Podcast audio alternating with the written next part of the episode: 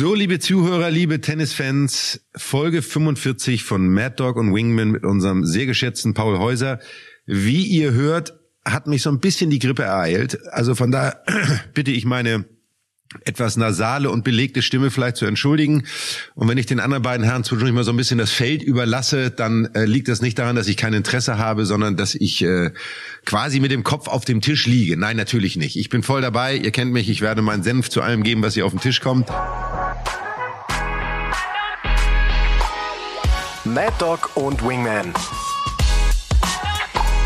Der Tennis-Podcast von Sky. Mit Michael Stich und Patrick Kühnen. Ganz kurze Sache für mich. Ich freue mich besonders. Das ist jetzt keine Selbstbeweihräucherung, sondern äh, ich freue mich wirklich darüber, dass ich am 16. November in Frankfurt die goldene Sportpyramide verliehen bekomme. Das ist im Endeffekt in Deutschland von der äh, Sporthilfe die höchste Auszeichnung, die man bekommen kann für sein Lebenswerk. Nun bin ich noch nicht so alt, dass ich das mein Lebenswerk nennen muss, aber ich freue mich darüber sehr und das wollte ich mal sagen da draußen, auch der Deutschen Sporthilfe. Ein großes Dankeschön dafür und äh, ich wollte unsere lieben Zuhörer daran teilhaben, euch beiden natürlich auch. Was ist bei euch passiert in den letzten zwei Wochen? Viel Tennis, sehr viel Tennis kommentiert. War ja erst Wien, Stadthalle, ein super Turnier, muss man wirklich sagen. Also Teilnehmerfeld Wahnsinn und auch hohes Niveau. Also Sinner hat's gewonnen am Ende gegen, gegen Medvedev. Ja, und das war ja immer sein Angstgegner. Und dann Paris-Bercy ganz intensiv. Und vor allem war es lang, liebe Freunde. Also, boah, da hat man schon ein paar späte Schichten dabei und äh, das gilt aber auch für die Spieler und für die für die Fans. Da müssen wir gleich nochmal drüber reden über die Ansetzung. Aber auf jeden Fall was was viel Tennis und es war super spannend, weil die Qualifikation für die ATP Finals, ich glaube, dass so viele noch mit dabei waren, das hat man schon lange nicht mehr. Aber Paul, du schaust ja noch relativ frisch aus, wenn du so lange Matches hattest. Was was war der Geheimtipp, Paul, diesmal in Paris? Kalt duschen. Kalt duschen immer noch. Immer. Nee, kalt duschen, ich, ich zieh's wirklich durch. Ich denke immer an dich dabei. Ich denke immer in der kalten Dusche an dich. dass du in der Dusche an mich denkst, ja, dass du in der Dusche an mich denkst, äh, okay, gehen wir nicht näher drauf ein. Gehen wir nicht näher drauf ein. Es genau. ist, ähm, ja, das ist immer ein Geheimtipp. Ja. Genau. Also ich war, Leute, am Gardasee für vier Tage, hat dort äh, ein Tennis-Event und äh, war total klasse. Wetter war ein bisschen bescheiden, aber tolle, interessierte Teilnehmer, viele junge Nachwuchsspieler, mit denen ich dort trainiert habe, waren vier tolle Tage und dann waren vergangene Woche ja auch Herbstferien hier in Bayern. Und da habe ich äh, ja die Zeit mit der Familie genossen. Und Paul, ich habe dir zugehört. Oh. Während Paris und habe mir ganz intensiv auch das Match Rune gegen Djokovic angeschaut und habe dann gesehen, dass Boris immer aufgestanden ist, gecoacht hat, Quick Points, Stefan Hempel hat es kommentiert dann damals auch. Und äh, ja, Paris bisschen genossen, auch als äh, intensive Vorbereitung für die ATP Finals in Turin. Und das ist der Unterschied. Jetzt, wo Patrick wieder in Deutschland lebt, guckt er sich auch wieder Tennis auf Sky an. Weil das hat er in, so Öst das hat in Österreich ja auch gemacht, aber da gab es ja, ja noch andere, andere Sender, ja. wo er nicht unbedingt geschaut hat. In Deutschland geht wieder alles. Sehr schön. Welcome back. So, wir wollen anfangen oder ich möchte anfangen. Ähm, ich finde, es gibt ein ganz besonderes Ereignis im, in Tennis Deutschland und zwar etwas Historisches. Laura Siegemund hat mit ihrer Partnerin Svonareva die Doppelfinals der WTA-Tour gewonnen. Und das ist in dem Sinne historisch, dass es noch vorher keiner deutschen Spielerin gelungen ist. Claudia Kode-Kilsch war, glaube ich, fünfmal im Finale. Ich glaube, dreimal mit Helena Sukova, zweimal mit Eva Pfaff, glaube ich, und hat immer im Finale verloren. Und Laura Siegemund, die ja eigentlich schon sich so ein bisschen, ja, nur doppelt, dann hat sie Einzel wieder ganz gut gespielt, zieht das Ding da in Cancun und, äh, und krönt sich zur, nennen wir es jetzt mal Weltmeisterin. Und Dazu von unserer Seite auch, glaube ich, einen herzlichen Glückwunsch. Großartige Leistung. Wir freuen uns mit ihr. Und Tennis Deutschland äh, kann sehen, dass man Alter völlig egal, die hat einen Ehrgeiz und einen Biss und zieht das durch. Also von daher muss ich sagen, Hut ab. Ja, sie spielt ja schon sehr, sehr lange intensiv Doppel und vor allem auch, äh, finde ich ja ihre Einstellung auf dem Platz immer auch sehr, sehr positiv. Sie ist da psychisch auch sehr stark und äh, historischer Sieg, aber die Bedingungen in Cancun auch nicht so einfach für die Spielerinnen. Und da hat auch äh, Laura Siegemund bewiesen, dass sie auch, ähm, ja, wenn die äußeren Umstände extrem schwierig sein können, tough ist, fokussiert bleibt und äh, hier die Chance auch gesehen hat, den Titel zu gewinnen und dann, und das ist eben das, worauf es ankommt, ganz stark zugepackt und diesen tollen Titel gewonnen mit ihrer Partnerin. Also riesen Glückwunsch, tolle Leistung. Ähm, so ein bisschen auch die Krönung für das, was sie in den letzten Jahren auch investiert hat ins Doppel. Eine fleißige Doppelspielerin, sehr gute Doppelspielerin und jetzt als Weltmeisterin nach Hause zu fahren von Cancun ist in dem Fall deutlich schöner, als in den Urlaub nach Cancun zu fahren denke ich mal. Ja, Philosoph, Philosoph, Wingman. Du, ja. Philosoph, Wingman. Der hat dir gefallen, ist, oder? Der hat dir gefallen. Der war großartig. Wisst ihr, ja, für was Cancun berühmt ist? für, für welchen besonderen Urlaub, sage ich jetzt mal, bei jungen Studenten? Da gibt's diese speziellen Partys, die nennen sich Spring. Spring Break. Das ist, äh, da geht's mal richtig zur Sache. Also da fliegen dann die die Amis rüber und ähm, flippen einfach eine Woche völlig aus. Aber die flippen auch in Amerika aus bei ihren Spring Break Partys. Also die flicken in den Spring Breaks überall aus. Ja. Aber Patrick, du hast angesprochen, ähm, schwere Bedingungen ähm, und herausfordernde Bedingungen. War Mexiko ja sowieso vorher sehr hart getroffen von einem sehr starken Hurricane. Äh, wir haben dort ähm, über Freunde, Bekannte, sage ich mal, die davon wirklich betroffen waren und äh, da stand kein Stein mehr auf dem anderen. Ich glaube nicht in Cancun, aber ähm, Trotz allem nimmt ein sowas mit, aber man muss sagen, sowohl die WTA als auch die ATP, und wir kommen gleich zu Paris, haben in dieser Woche von den Spielern richtig eins auf die Mütze gekriegt, oder Paul? Oh ja. Oh ja. Aber jetzt komm noch mal auf die Kritik WTA.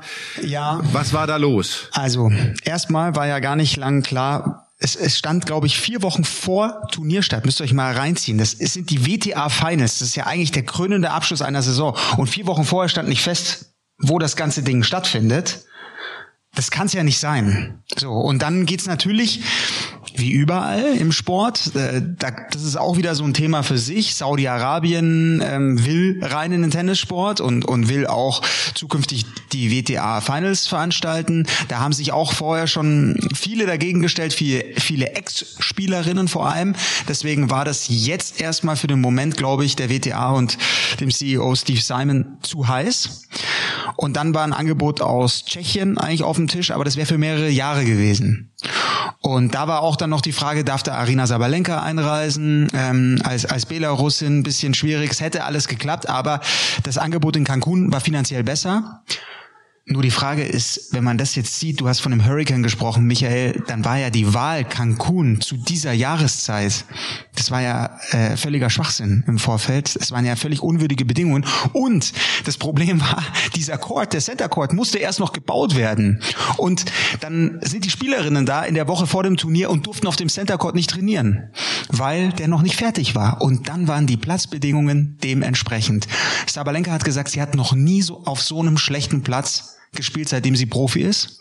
Ich sag, das war Verletzungsrisiko war viel zu hoch. Wir reden aber hier von den WTA Finals, vom eigentlichen Premium-Produkt. Und Zuschauer, ich habe jetzt gesagt, äh, Cancun ist berühmt für Spring Break, das ist eigentlich ein Touristenort, aber eben nicht so eine Metropole jetzt wie zum Beispiel Guadalajara, da waren die mexikanischen Fans begeistert. Also der Zuschauerzuspruch war eben auch nicht da. Doppel, teilweise vor leeren Rängen, echt unwürdig und also für, für die WTA, für die Spielerinnen sehr, sehr schade. Wir wollen nicht verschweigen natürlich, dass es natürlich auch eine Einzelkonkurrenz gab, die äh, Iga Swiatek dann zum Jahresabschluss gewonnen hat gegen, gegen Jessica Pegula, die sich eigentlich sehr souverän durchs Turnier gespielt hat bis zum Finale. Und dann hat sie, glaube ich, im Finale eine 6-1, 6-0 Klatsche wirklich sich abgeholt. Im Endspiel bei den Finals. Muss man nicht verstehen. 0. Das ist der Sport. Ähm, vielleicht war eine Iga Swiatek, hatte einen dieser Tage, Patrick, die kennen wir ja auch. Lang, lang ist zäh, aber diese Tage, wenn du aufstehst, auf dem Platz stehst und sagst, heute geht alles, ich kann mich schon nicht mehr dran erinnern. Ich weiß nicht, wie es bei dir ist, aber die Tage soll es ja gegeben haben, oder? Du, ich kann mich auch an Tage erinnern, da bin ich morgens aufgestanden und dachte, heute geht gar nichts. Die waren die leider auch, häufiger. Aber es gab, die gab, es gab auch Tage, wo man, wo wirklich, äh, ähm, wo ich dann wirklich am Platz ging und dann ist es gelaufen. Das ist immer eine interessante Frage, warum ist das dann so, dass alles läuft? Sind die Erwartungshaltungen so niedrig und man spielt frei auf? Das ist ein interessantes Thema. Aber Iga Swiatek, um es sich äh, zu weit weg abzustreifen, war da ganz, ganz stark und hat ihr Jahr gekrönt mit dem Sieg in Cancun. Und, und wenn wir das Jahr mal nochmal Revue passieren lassen, Australian Open Halbfinale, French Open gewonnen, Wimbledon Viertelfinale, US Open gewonnen, die WTA Finals Cancun gewonnen, Dubai, Doha gewonnen, in Wales gewonnen, Miami gewonnen, Madrid Finale, Rom gewonnen, Kanada Semifinale, Cincinnati Semifinale, Beijing gewonnen, äh, Peking gewonnen. Also ein, ein Sensationsjahr für Iga Swiatek. Hut ab und große Gratulation. Und auch da, Iga Swiatek mental extrem stark. Auch da die Bedingungen nochmal kurz rauszuholen aus der Schublade. Sie hat sich dort die Krone aufgesetzt und absolut verdient gewonnen in Cancun, auch unter diesen widrigen Umständen. Die für alle Spielerinnen gleich waren, aber sie ist eben sehr, sehr stark da durchgegangen. Ja, ich finde, das ist ein sehr schönes Schlusswort zu den WTA Finals in Cancun. Und jetzt wollen wir, du hast es angesprochen, Paul, du hast viel kommentiert. Wir müssen über die beiden Turniere ATP kurz sprechen. So ein bisschen Wien und Paris-Bercy. In Wien war ich selber. Ich war mit der Firma Kampan, hatten wieder ein Kundenevent und haben dort wieder ähm, 30 Kunden betreut und hatten dort einen wunderschönen Tag. Die machen wirklich immer einen tollen Job. Hatte die Gelegenheit, kleine Geschichte am Rande, hatte die Gelegenheit mit Herwig Stracker. Herwig Stracker ist der Ausrichter von der Emotion Group, die das Turnier seit vielen, vielen Jahren machen. Wir sprachen so über Tennis und dann erzählte er über Davis Cup. Die haben ja auch mal in Hamburg den Davis Cup in Deutschland ausgerichtet als Agentur und hatten jetzt den Davis Cup, ich glaube, in der Tschechei, ähm, wo sie ihn ausgerichtet haben und hatten eine Halle gebucht und äh, ich glaube sechs Tage vor Austragung des Davis Cups bekamen sie die Info, dass die Halle, die sie eigentlich gebucht haben, doch nicht frei sei. Die wäre doppelt belegt. Im Ernst. Und dann mussten sie irgendwie eine andere Halle buchen und was auch immer. Also es passt so ein bisschen in dieser Woche das, was wir gehört haben, in all diese Themen, wo irgendwie Dinge nicht so richtig rund laufen. Herwig Stracker ist ein Profi, der hat das super geregelt gekriegt. Wirklich macht in Wien ein tolles Turnier. Stimmung war großartig, Tennis war lieber Paul, du hast mir irgendwann mal ein Screenshot geschickt, wo ich im Fernsehen zu sehen war. Ich sah so etwas gelangweilt aus, würde ich das mal sagen, oder? Rublev gegen Zverev. Genau. Und du schicktest mir diesen Screenshot und ich schrieb dir nur zurück irgendwie, ja, ähm, äh, ich glaube, mein Gesichtsausdruck spiegelt die Qualität des Matches wieder. Irgend sowas habe ich, glaube ich, geschrieben, oder? Ja. Ja. So, wie, wie war für dich Wien? So kurz, kurz Version. Ja, ich bin beeindruckt, nachhaltig beeindruckt von Yannick Sinner. Wir hatten es hier im Podcast auch schon als Thema, aber da passiert richtig was in der Zusammenarbeit mit Darren Cahill, auch sicherlich Simone Vagnozzi da ganz wichtig. Er hat jetzt nicht diesen Flugball wie ein Patrick Kühn oder wie ein Michael Stich. Den hat er nicht. Aber er will es trotzdem. Er will sich verbessern und er war zum Beispiel gegen Lorenzo Sonico, das waren nur zwei Sätze, da war er 25 Mal am Netz. Also er probiert dann schon was aus. Gegen einen Medvedev traut er sich das vielleicht nicht so, aber er will nach seinen krachenden Grundschlägen, will er auch mal nachschieben. Und das fordert Cahill ja ganz gezielt ein, dass er die Punkte abkürzt, dass er nicht sich darauf einlässt, auf diese ewig langen Rallyes. Und trotzdem, es bleibt dabei, die Chordposition, seine Beinarbeit, das ist alles irgendwie so explosiv, das ist so, so dominant. Und dass er jetzt Medvedev, mit dem er so ein katastrophales Matchup hatte, wo er wirklich immer schlecht ausgesehen hatte, dass er den jetzt zweimal in Endspielen schlägt, Peking und Wien, das zeigt ja auch, dass hier in der Birne einiges, einiges richtig läuft. Naja, die Bereitschaft ans Netz zu gehen ist ja schon mal das eine. Also Darren Kahl ist natürlich auch jemand, der viel Erfahrung hat, selbst sehr, sehr guter Surfen-Volley-Spieler zu seiner Zeit als Profi. Und äh, ja, ist schön zu sehen, dass diese Offenheit, die Yannick Sinner mitbringt, erstmal zuzuhören und zweitens natürlich auch das zu probieren und auch zu verstehen, wenn ich oben eine Rolle spielen will und zwar ganz oben eine Rolle spielen will und ganz große Turniere gewinnen will, dann geht es darum, mich weiter zu verbessern, so wie die Top 3, Top 4, Federer, Djokovic, Nadal äh, das auch gemacht haben in ihrer Karriere. Das sind tolle Vorbilder in diesem Bezug und äh, Yannick Sinner wird auch dadurch, dass er es immer wieder probiert, besser werden am Netz und da können wir uns doch freuen, was die nächsten Jahre kommt von ihm. Ich habe ja Darren Cahill beim Turnier in Wien gesehen, auf dem Trainingsplatz, äh, hat er mit Yannick Sinner trainiert, wir haben kurz gesprochen, uns kurz ausgetauscht über die guten alten Zeiten. Und ähm, da sagt er auch genau das. Und du hast dem Yannick Sinner auch angesehen, er hat Spaß an dem, was er dort macht. Also das geht nicht nur um Grundschläge arbeiten und draufhauen, sondern er will wirklich Dinge ausprobieren, trotzdem eine unheimlich solide Basis, die er sich schafft, die er sowieso hat, aber er hat Lust und das sagte Darren Cahill auch, er ist neugierig. Er will diese Dinge ausprobieren. Es dauert, es wird seine Zeit brauchen, aber überhaupt einen jungen Spieler zu sehen, der diese Motivation hat und sich auch auf einen Coach einlässt, ist großartig zu sehen. Und der Erfolg gibt ihm recht, egal wie er dann am Ende spielt, aber es trägt zu seiner allgemeinen, glaube ich, mentalen Verfassung bei und das hilft definitiv. Ja, und dann bleiben wir mal am besten gleich bei Sinner und gehen rüber nach Paris da ist dann auch was passiert und ich finde auch da, das zeigt, hm, der reflektiert, der hat große Ziele, der hat auch diesen großen Turnierplan im Blick und der, der achtet sehr auf seinen, seinen Körper jetzt. Er hat viel gespielt in Wien, es war intensiv. Und dann gab es die Ansetzung, er hat gegen, es war ein Match gegen Mackenzie McDonald, glaube ich, war es, war relativ spät dann erst fertig, ging, ging nach 0 Uhr erst los. So. Und hat dann am nächsten Tag gesagt, nee, das war wäre dann erst das, das wäre das vierte Match bereits gewesen auf dem Center Court. Nicht vor 17 Uhr wurde es dann angesetzt, aber gesagt, die Regenerationszeit ist einfach zu kurz. Ich ziehe raus. Hat das Achtelfinale gegen Alex de Menor nicht gespielt, weil Blick auf die ATP Finals, Turin, Heimspiel für ihn wichtiger ist und Davis Cup mit Italien will er ja auch noch spielen. Ja, absolut. Ja, für mich, für mich, für mich aus Spielersicht verständlich, kann ich nachvollziehen. Die ATP Finals in Turin, Heimspiel für ihn, in der Verfassung, in der er ist, gehört er für mich mit zum engeren Favoritenkreis, können wir gleich nochmal drüber reden. Ist natürlich für die Veranstalter dann immer auch äh, ja schwierig. Ähm, aber in Paris, ich weiß schon, man muss beide Seiten sehen, keine, keine Frage. Als Spielersicht kann ich schon verstehen, als Veranstalter, boah, würde ich mir denken, boah, tough, tough. Aber Paris hat eben das Problem, und, und äh, das haben wir die ganze Woche über gesehen, lange Matches, weit. Ich habe auch dann Boris äh, äh, Rune gegen Djokovic, Entschuldigung, Rune gegen Djokovic gesehen. Es war ja auch dann spät fertig. Ich glaube, es war auch kurz vor elf oder so. Und dann kam nochmal Alex de Minaur raus äh, mit seinem Einzel. Das sind schon Zeiten, die sind schon gegen Rublev, die sind schon boah, gerade in der Halle und und schwierig. Ja, und jetzt hast du genau was angesprochen, Patrick. Tough für den Veranstalter, hast du gesagt. Natürlich, ist brutal bitter für die, aber das ist selbstverschuldet, sage ich. Also diese Ansetzung, wir saßen, kann ich erzählen, bei Sky sitzen wir immer eine Woche vor so einem Turnier da, ähm, haben dann eine Besprechung, wie, wie läuft das ab und dann haben wir uns genau diese Ansetzungen angeschaut, auch äh, wie, wie teilen wir ein unsere Schichten, haben wir gesagt, das wird niemals klappen. Sechs Spiele auf dem Center Court ab 11 Uhr und wir haben in diesem Podcast so oft darüber gesprochen, wie lang diese Matches gehen können, wie lang die Ballwechsel sind, dass sich das Tennis hat sich einfach so verändert, die Matches eskalieren. So. Und dann ist es ja so, dass vor Ort in Paris die Zuschauer, das ist aufgeteilt in Day Session und Abend Session. Das heißt, die Zuschauer, die das Tagesticket haben, bekommen vier Spiele auf dem Center Court und dann äh, wurde angesetzt not before 19:30 Uhr die Spiele am Abend.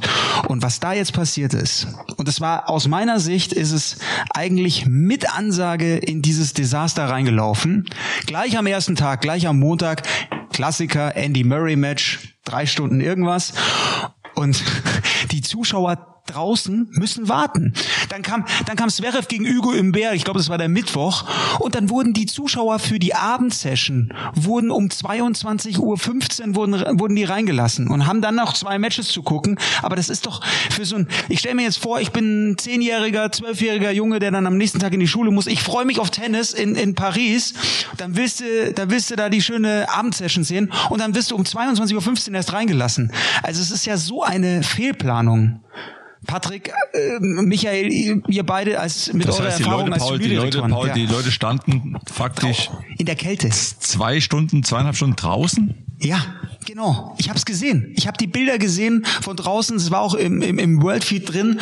Und also wie kann, wie können die das Turnier so planen? Ist es, ist es, ähm, wa warum müssen es vier Matches in der Tagsession sein? Warum reichen nicht drei? Ist es, weil, weil man die Top-Leute auf dem Center Court haben will. Ich, ich weiß, Paris hat, hat diesen sehr kleinen Kurt Numero 1 und, und der Zweier. Eigentlich ist die Halle wahrscheinlich zu klein für so ein Masters-Turnier, aber man muss doch anders planen, oder? Also als Turnierdirektor müsst ihr doch auch sagen, mit eurer Erfahrung, das ist äh, eine richtig schlimme Planung.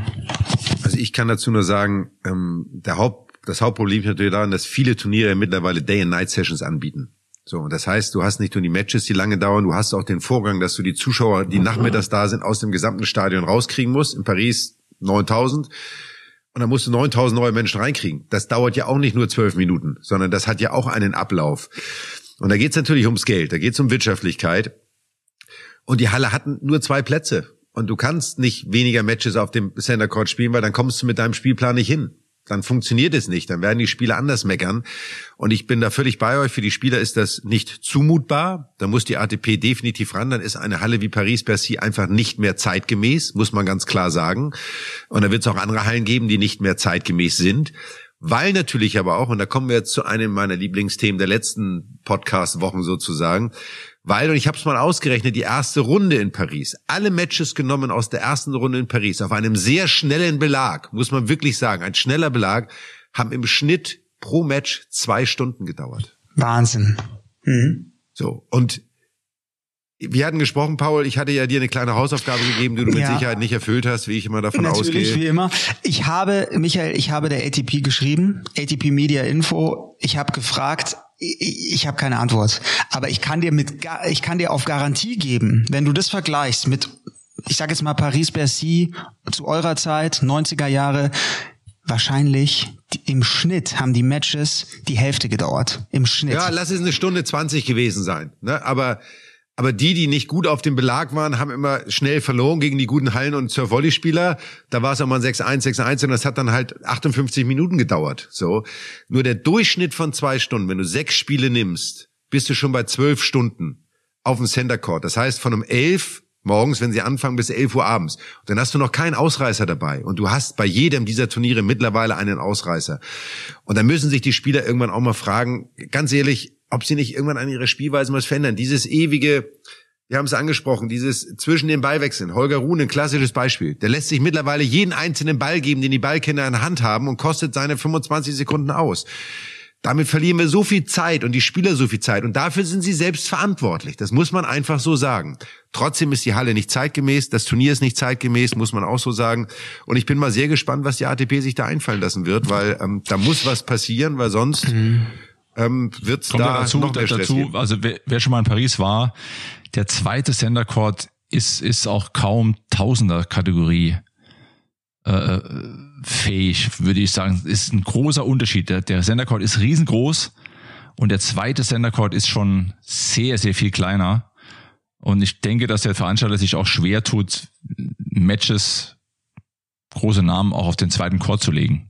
Ich glaube, das spielt auch mit rein. Ich glaube, das wollen sie nicht, ja, ja. Also, aber das ist das sind mehrere Themen, aber aber das, das die, die Länge der Matches, die Länge der Matches, Paul, ist natürlich ein Thema.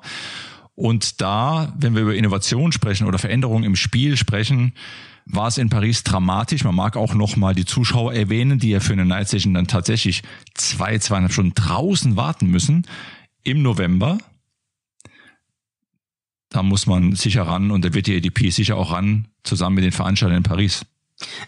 Aber mich interessiert nochmal diese Turnierdirektorenperspektive. Ihr macht doch sicher auch in der Besprechung München, macht ihr doch vorher so Worst-Case-Szenarien. Und in Paris müssen sie doch auf die Idee kommen, dass das passieren kann, dass es so eskalieren kann.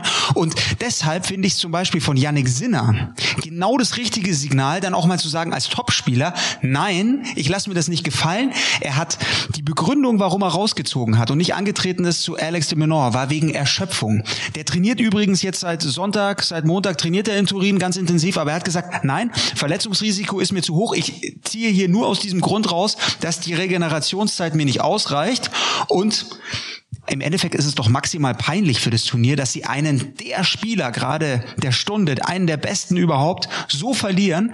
Und so eine Ansetzung sage ich eben auch, hätten sie sich bei einem Novak Djokovic niemals getraut, dass sie ihn so spät ansetzen und dann das vierte Match am nächsten Tag schon. Naja, das hat natürlich was mit den Brackets der Draw insgesamt zu tun. Das kannst du teilweise nicht beeinflussen, muss man leider Gottes sagen. Kennen wir auch, Patrick. Manchmal haben wir einfach die Spieler, die dann immer wieder spielen müssen, haben auch noch die längsten Matches. Ich glaube, zu, du ja noch aktueller Turnierdirektor, ich glaube, dass wir das schon einkalkulieren, dass du immer ein Ausreißermatch dabei haben kannst mit zweieinhalb Stunden. Du hast ja heute nicht ein Ausreißermatch. Du hast von sechs Matches mindestens zwei, wahrscheinlich drei. Das kann der Turnierveranstalter ja nicht planen. Was soll er denn machen? So. Und das Schlimmste, und das ist die, das ist die Downside. Das kennen wir auch, Patrick. Du wirst es jetzt aktuell noch intensiver spüren. Was du nicht willst als Turnier ist, dass dein Match, sag mal, wenn eins um 17.30 Uhr anfängt, du willst nicht, dass das Match davor um 16 Uhr fertig ist und du anderthalb Stunden oder eine Stunde Leerlauf hast, wo kein Tennis gespielt wird. Weil du hast Fernsehzeiten, International Tennis TV, überträgt komplett durch. Wenn du da nichts hast, müssen die irgendeine Konserve zeigen und darüber sind sie alles andere als glücklich. Also von da gibt's da viele Interessen und viele Lager. Ich finde es, wie Patte gesagt hat, total legitim, dass ein Yannick Sinner rausgezogen hat. Ähm, aber es ist halt, es, man merkt, es ist zu wenig ein Miteinander zwischen Spielern und der ATP auch diese Themen miteinander anzugehen und nicht übereinander zu meckern, weil ohne ein Turnier wie Paris-Bercy mit dem Preisgeld, äh, alles was da gezahlt wird, ähm, ja, dann hätten die Spieler weniger Punkte, weniger Preisgeld, was auch immer. Es ist immer ein Give and Take. Dieses Jahr lief es extrem unglücklich. Ja, also Paris ist ja auch Paris ist ein großes und auch wichtiges Turnier auf dem Plan. Das darf man jetzt nicht nicht außen vor lassen. Es ist ein, ein, ein wie Michael schon sagt, ein Turnier, was wichtig ist für die Spieler, wichtig auch für Paris natürlich, für den französischen Verband, aber auch für die ATP insgesamt. Ich glaube, wichtig ist, dass man was daraus lernt aus der diesjährigen Situation. Ähm, man kann das jetzt äh, hoch und runter analysieren.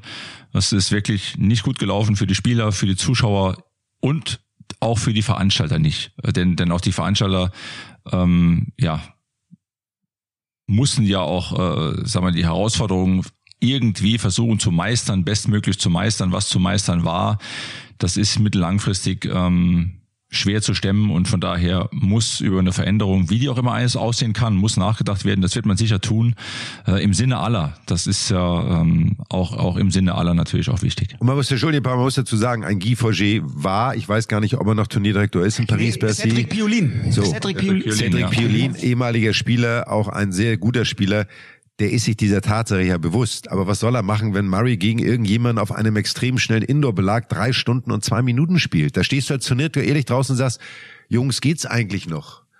Könnt ihr mal irgendwie euer Spiel anpassen? Wir spielen ja auf einem schnellen Indoor-Court. So.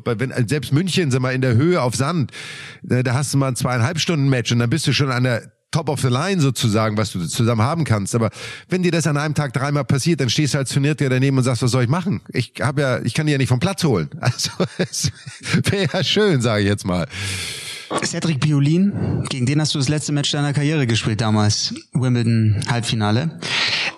Also ich möchte nochmal, ich hab, weiß von Alex Antonic, der ja auch bei uns schon zu Gast war im Podcast, dass Paris eine, eine neue Location beantragt hat, dass sie wechseln wollen aus dieser Accor Arena, aus diesem, wie hieß es früher bei euch immer, Palais Omnisport, dass sie da raus wollen und, und was anderes haben wollen. Gleichzeitig möchte zum Beispiel auch Saudi-Arabien möchte herein und will, bewirbt sich, glaube ich, um die Lizenz von Miami und Madrid und es wird auch spekuliert, dass irgendwann mal Paris weichen könnte für ein Masters woanders in Saudi-Arabien vielleicht. Also das, äh, Patrick, weißt du da mehr?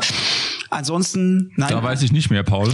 Da weiß ich nicht mehr. Du bist ja da auch weißt du vielleicht wirklich mehr. Äh, ja, im, ja es, das sind Gerüchte. Das sind jetzt wirklich so ja, Gerüchte äh, unter, unter Journalisten. Äh, du bist ja im Board der Turnierdirektoren, aber also Cedric Piolin und sein Team, darum ging es mir jetzt nochmal. Ihr macht doch das auch bei München, dass ihr Worst-Case-Szenarios durchgeht. Anscheinend wurde das im Vorfeld nicht genügend beachtet. Ja, du kannst es durchgehen, Paul, aber ähm, natürlich kannst du auch nicht alles lösen. Ne? Wenn die Matches eben eben zwei bis drei Stunden dauern, dann dann ist das so. Ähm, dann sind es eben auch dramatische Matches zum Teil. Und dann musst du in der Lage sein, bestmöglich zu reagieren. Und wir schauen uns natürlich schon am Abend oder am Tag zuvor, wenn wir die Turnierpläne für den Folgetag machen, ähm, überlegen wir uns sehr genau, wie wir das alles ansetzen und denken auch da schon über Möglichkeiten nach, wenn lange Matches laufen, aber wie es dann tatsächlich ist in der Situation, dann braucht es hier und da schon auch mal, ja, auch in, in, in, ja auch kurzfristige Entscheidungen, die dann greifen müssen. Ähm, aber das ist auch die Aufgabe eines Turnierdirektors oder eines Teams, äh, die Situation zu lösen, wenn sie sich ergeben. Und da ist auch eine gewisse Erfahrung ganz, ganz wichtig. Im Sinne, und das will ich auch betonen, im Sinne aller, im Sinne der, der, der Zuschauer auf jeden Fall auch, den Zuschauern, die ja Tickets zahlen, auch für das Turnier, auch das bestmögliche Tennis zu bieten, was sie sehen können. Genauso wie für die Spieler, die bei uns auf Sand natürlich die Sicherheit an erster Stelle steht. Ähm, wenn es auch mal regnet oder wenn es dann irgendwann auch zu dunkel ist, klar, das muss man auch sagen, beim Freiluftturnier ähm, und, und für alle insgesamt. Und das ist manchmal etwas einfacher und manchmal etwas schwieriger. Aber dafür ähm, hat man eben auch ein Team und es gibt auch Situationen, die man vielleicht nicht perfekt lösen kann. Auch das gehört dazu, weil man auch äh, nicht nach vorne hellseherisch in die Zukunft schauen kann. Sie werden und müssen ihre Lehren draus ziehen. Du hast es vollkommen richtig gesagt.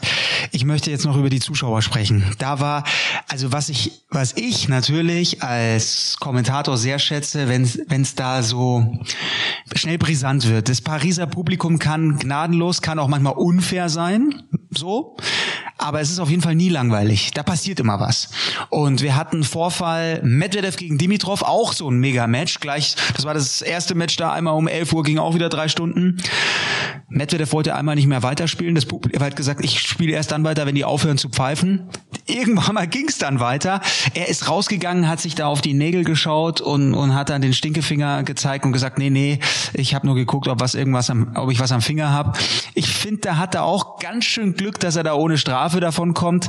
Hat er clever, hat er clever gemacht, aber Lass uns darüber reden. Äh, wie, wie, wie findet ihr diese Aktion von Medvedev und Pariser Publikum hat auch mit Djokovic die eine oder andere Fehde gehabt? Ja, ähm, ich glaube, jeder eine kurze Meinung dazu, sage ich jetzt mal, das Pariser Publikum und nicht nur bei Paris-Bercy, sondern auch bei den French Open ist ein sehr spezielles. Äh, speziell in der Halle in Paris-Bercy. Ich muss sagen, es war für mich immer das ungeliebteste Tennisturnier, was ich gespielt habe, weil dort auch ich glaube, da ist viel Fachverstand. Da ist auch viel Sachverstand, was den Tennissport angeht. Aber sie wollen das auch mehr als Event haben. Und dementsprechend äh, bauen sie sich selber mit ein, obwohl das manchmal einfach aus meiner Sicht respektlos und auch dem Sport nicht angemessen ist. Aber so sind sie. Ein Tennisspieler ist auch nur ein Mensch. Wenn er irgendwann die Faxen dicke hatte und da kommt so eine Reaktion, ist das nicht gut. Aber ich glaube, da muss man nicht mehr draus machen, als es am Ende des Tages ist. Ja, also ich weiß nicht, wie kurz Medvedev seine Fingernägel schneidet, Paul. Äh, und ob er auf dem Platz nochmal nachgefeilt hat, das weiß ich auch nicht.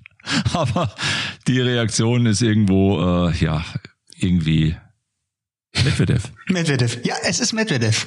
Und äh, dafür ist er ja auch einfach ein witziger, er ist einfach ein witziger Vogel, so ja. irgendwie. Ein ganz, spe ganz spezieller Typ. So. Aber jetzt lass uns, lass uns einmal weitergehen, wenn ich darf, Paul. Und zwar, ja, was wir noch. Sieg noch. Genau. Weil äh, wir haben den vergessen, der mit all den Bedingungen, mit all den Umständen am allerbesten zurechtgekommen ist und lange Matches hatte. Das wollen wir mal nicht außen vor lassen. Hatte. Ja, Magen das ist den ja immer, er hat gespielt, dann hat er keinen Magen-Darm-Infekt und dann ist er auch fit. Also das ist immer wieder das Gleiche. Wenn ich spielen kann, dann bin ich fit und wenn ich nicht fit bin, dann spiele ich nicht so.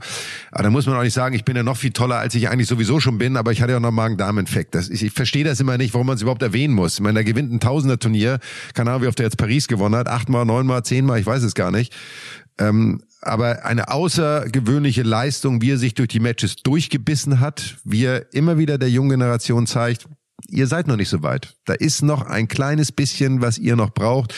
Und da muss ich sagen, äh, Hut ab vor der Leistung von Novak Djokovic. Ähm, herausragendes Turnier gespielt und alle schweren Situationen überstanden. Also ähm, wirklich kann man nur sagen, ähm, höchster Respekt. Also ich habe das Match, ich habe es eben kurz erwähnt, ähm, Holger Rune gegen Djokovic ja gesehen und äh, saß mit Familie am Sofa und nach dem zweiten Satz, den Runia gewonnen hat, klar wissen wir, Novak Djokovic nimmt sein Täschchen, geht raus, wie er das schon so oft gemacht hat und ich habe wirklich zu meiner Frau gesagt, der macht seine Breaktime, nimmt sich drei bis fünf Minuten Zeit, legt diesen zweiten Satz ab, kommt zurück, schaut, dass er ein frühes Break macht und gewinnt das Ding in drei. Und Rune hat ja im zweiten Satz wirklich auch gut gespielt. Direkt, ist direkt auf den Punkt gegangen. Boris hat damals ja noch gesagt im Fernsehen, Quick Points, kurze Ballwechsel, das hat alles funktioniert. Aber Djokovic hat sich nicht beirren lassen, geht raus, kommt zurück und hat den dritten dann auch, so wie man das von ihm kennt, souverän gewonnen.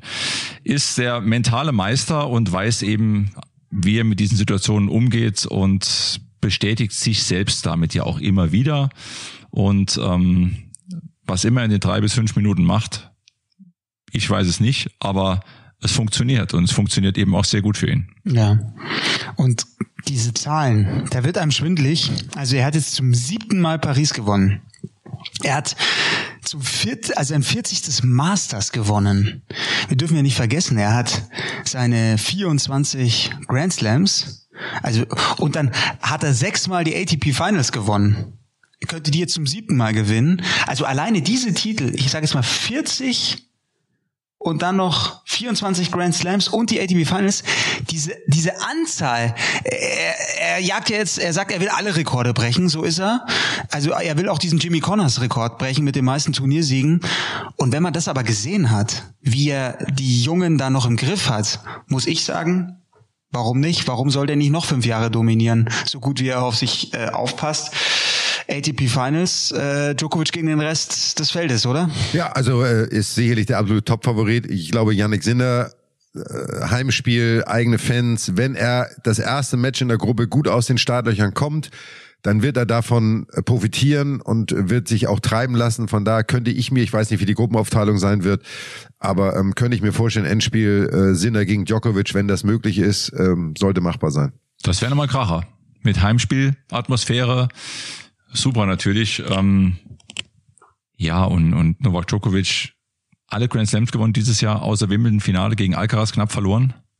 Also auch da das war ein mega Jahr für ihn. Hatte von den Punkten her auch so viel Abstand jetzt zur Nummer zwei, zu Carlos Alcaraz ähm, und ist der hohe Favorit in, in Turin. So ein bisschen eine Parallele fast zu letztem Jahr, da das Finale in Paris gegen Rune knapp verloren, aber dann in Turin extrem souverän gewonnen. Wir lassen uns überraschen. Eine Sache möchte ich noch kurz anmerken, weg von Paris und dann würde ich gerne mit euch einmal zu den Finals kommen, um mal die Top oder Flops oder die äh, Rangliste, wer denn wie am besten abschneiden könnte, kurz durchzugehen.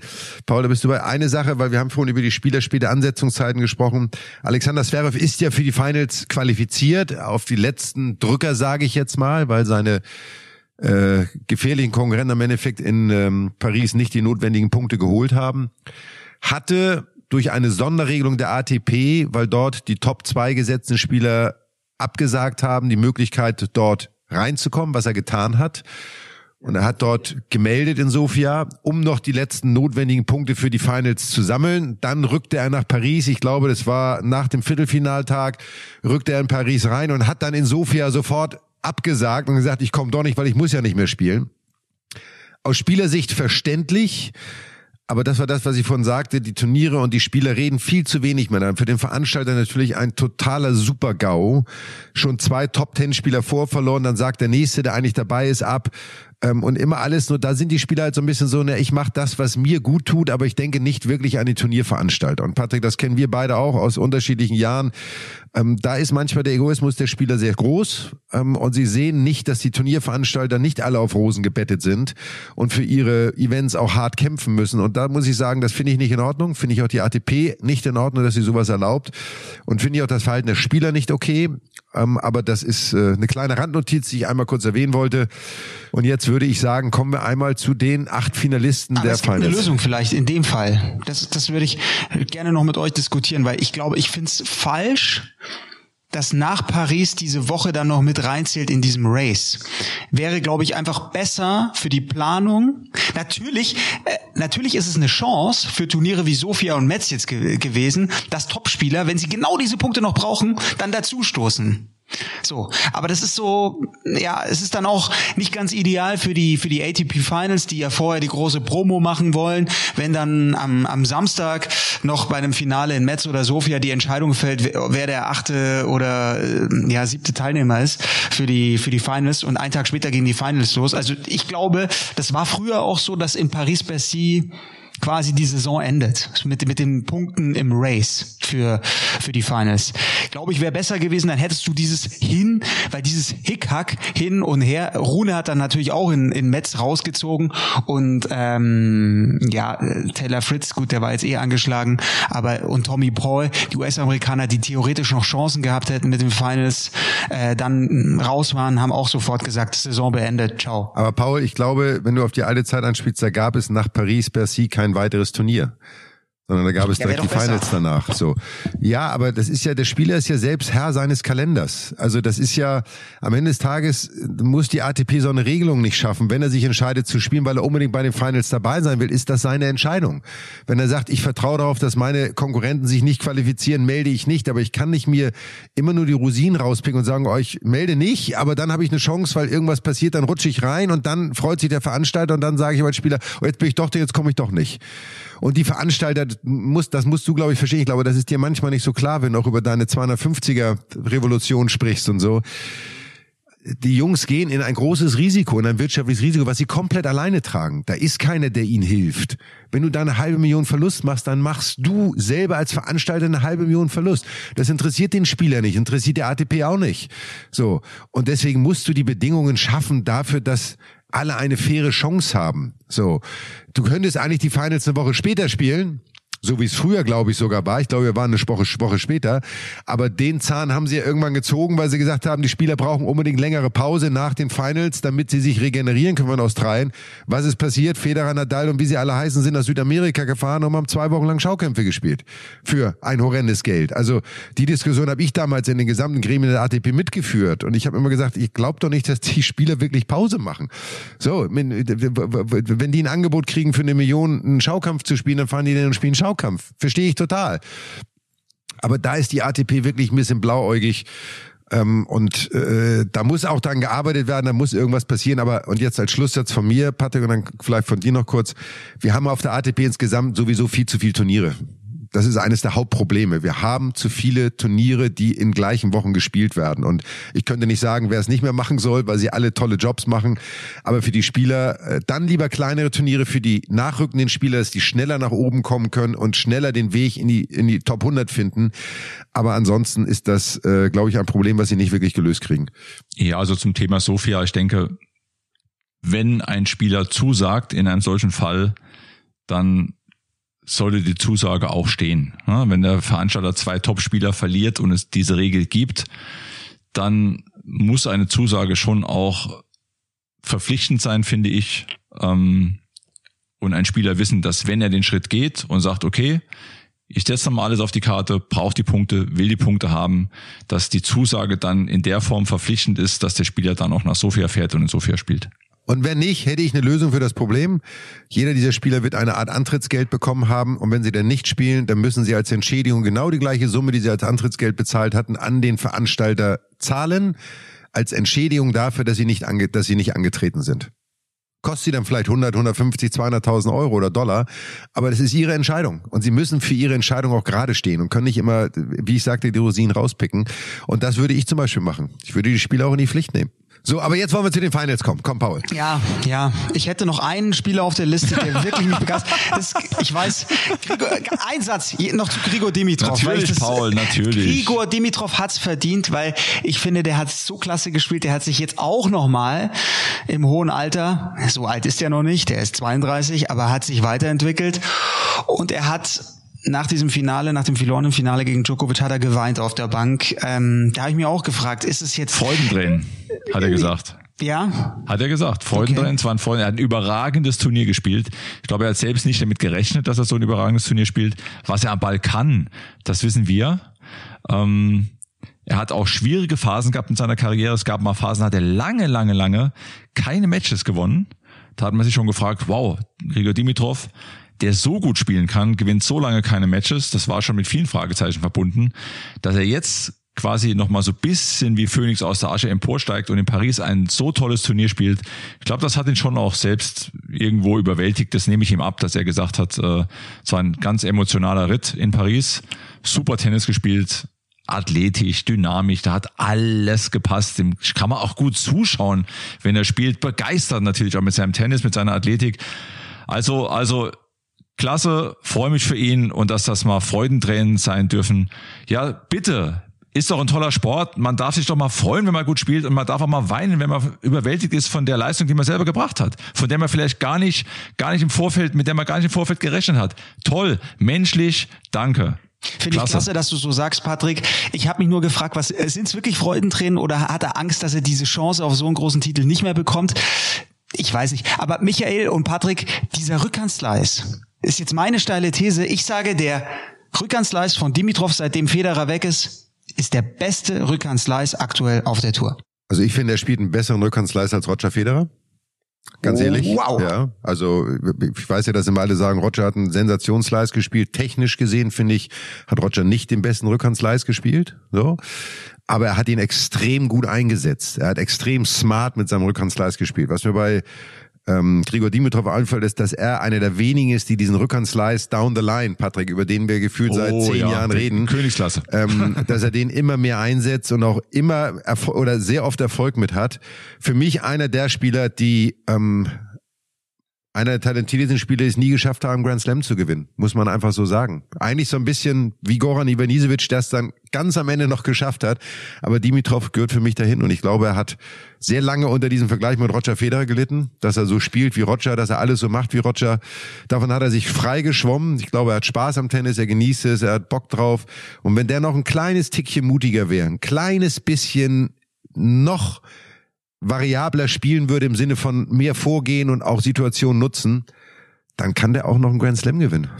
Also ähm, traue ich dem körperlich alle mal zu. Wollte ich gerade sagen, kann noch ein paar Jahre spielen. Topfit, also das sind schon noch vier, fünf gute Jahre plus.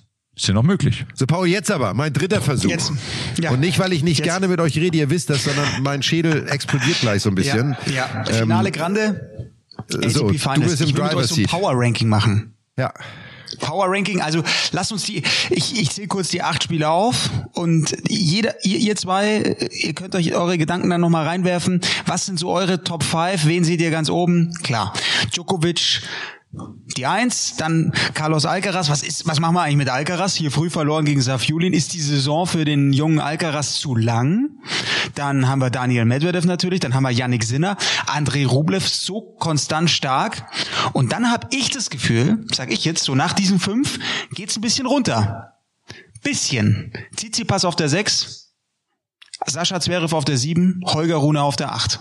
Holger Rune mit Boris Becker müssen wir natürlich auch drüber reden. Da ist was passiert. Dieser sogenannte Becker-Effekt, der ist mal voll eingetreten. Also Favorit für mich, haben wir eben schon drüber gesprochen, Novak Djokovic. An zwei sehe ich Yannick Sinner. Nicht nur, aber auch wegen dem Heimvorteil. Aber vor allem auch jetzt äh, in den letzten Wochen sehr, sehr stark gespielt. Dann, ja, da ist er wieder, Paul. Daniel Medvedev gehört immer dazu irgendwie, weil man auch nie wirklich weiß, wie schlägt er sich hat die Finals 2020 gewonnen. Äh, damals noch gegen, gegen Dominic Thiem, glaube ich, im Finale war es. Dann Alcaraz, dann Rublev. Alcaraz, ja, war jetzt auch wieder lange verletzt. Die Verletzungssorgen gilt es in den Griff zu bekommen. Die Verletzungen für die kommenden Jahre auf jeden Fall. Er hat ein tolles Team, das wird er schon schaffen mit seinem Coach Juan Carlos Ferrero. Ähm, aber hat jetzt auch nicht so viele Matches gewonnen in den letzten Wochen. Rublev spielt ein überragendes Jahr, hat sich auch verbessert. Also in der Spitze wäre das so mal ein bisschen meine, meine Ranking. Djokovic, Sinner, Medvedev, Alcaraz, Rublev. Meine Top-Jungs. Top-Spieler. So, ich sag's mal anders. Ich sag, wen ich im Finale sehe, Djokovic gegen Sinner. Im Halbfinale mhm. sehe ich dann Tsitsipas und Rune. Ehrlicherweise. Aha. Und die anderen Jungs verlieren in der Gruppenphase oder scheiden in der Gruppenphase aus. Mhm. Spannend. Spannend. Also, ihr habt es hier schon gehört. Die Finals sind hiermit klar. und am Ende, und am Ende gewinnt der Joker. Oder, nee, bei dir Yannick Sinner, vielleicht sogar Michael.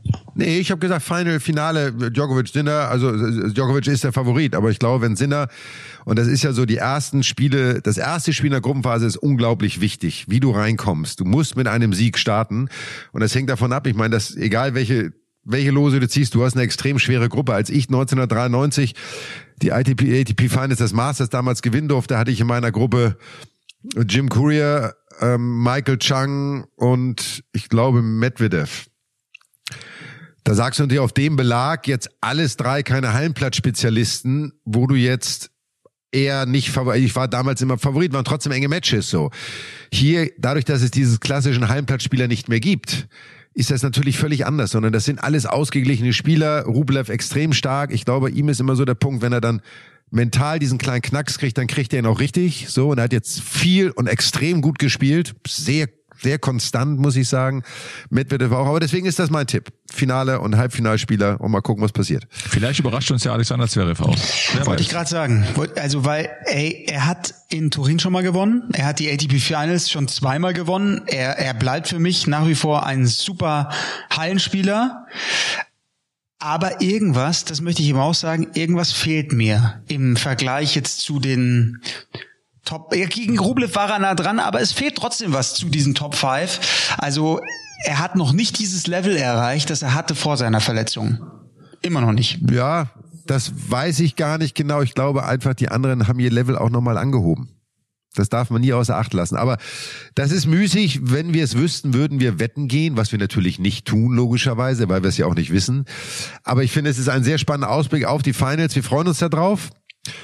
Und nach den Finals, also in zwei Wochen, haben wir dann unseren letzten Podcast für dieses Jahr sozusagen und äh, da freuen wir uns drauf. Und da freuen wir uns natürlich darauf, wenn wir euch, unseren lieben Fans und Zuhörern, dann den 46. Mad Dog und Wingman Podcast präsentieren dürfen. Und äh, ich glaube, wir verraten noch nicht zu, wir haben es ja schon mal angesprochen, was wir so ein bisschen machen wollen und so. Aber ich glaube, wir, wir, wir lassen es offen und wir äh, überraschen unsere Fans. Ich sag mal nur, wir gehen 30 Jahre zurück. Mehr sage ich nicht. Wir gehen 30 Jahre nochmal zurück. Und Wenn das kein Hint ist. Und die, die Finals müssen wir natürlich auch ein bisschen besprechen, ne? Ja, natürlich. Das machen wir natürlich. Jungs, ich danke euch, ähm, dass ihr das mit mir heute so gemacht habt, trotz meiner kleinen Schniefnase. Ich hoffe, das kam am Mikro nicht zu sehr rüber. Äh, hat Spaß gemacht, war spannend, viele Dinge passiert und ich freue mich auf äh, in zwei Wochen. Jo, gute Besserung. Ab ab in die Badewanne, ab ins Bett. Gute Besserung, ab die Nase unter das Kamillenbad oder übers Kamillenbad hängen, auf jeden Fall. Mach's gut, erhol dich gut und äh, Paul, wir sehen uns ja nächste Woche dann. Genau, Patrick und ich werden kommentieren. Woche. Ja. Nee, nächste Woche, ja genau. Dann werde ich mal reinschauen und werde euch ein paar WhatsAppen schicken, was ich davon halte. Also Jungs, zieht euch warm an. Das, das, das ist doch genau der richtige Ansatz. Das hilft uns. Zieht euch warm an. Das sogenannte Live-Coaching. so, liebe Fans, Jungs, vielen Dank, bleibt gesund, Mach's bleibt gut. fröhlich und bis in zwei Wochen. So machen wir's. Und viel Spaß, wenn ihr selber spielt. Bis in zwei Wochen. Ciao. Mad Dog und Wingman ist eine Produktion der Podcast-Bande im Auftrag von Sky. Neue Folgen gibt's alle 14 Tage, immer mittwochs, überall, wo es Podcasts gibt.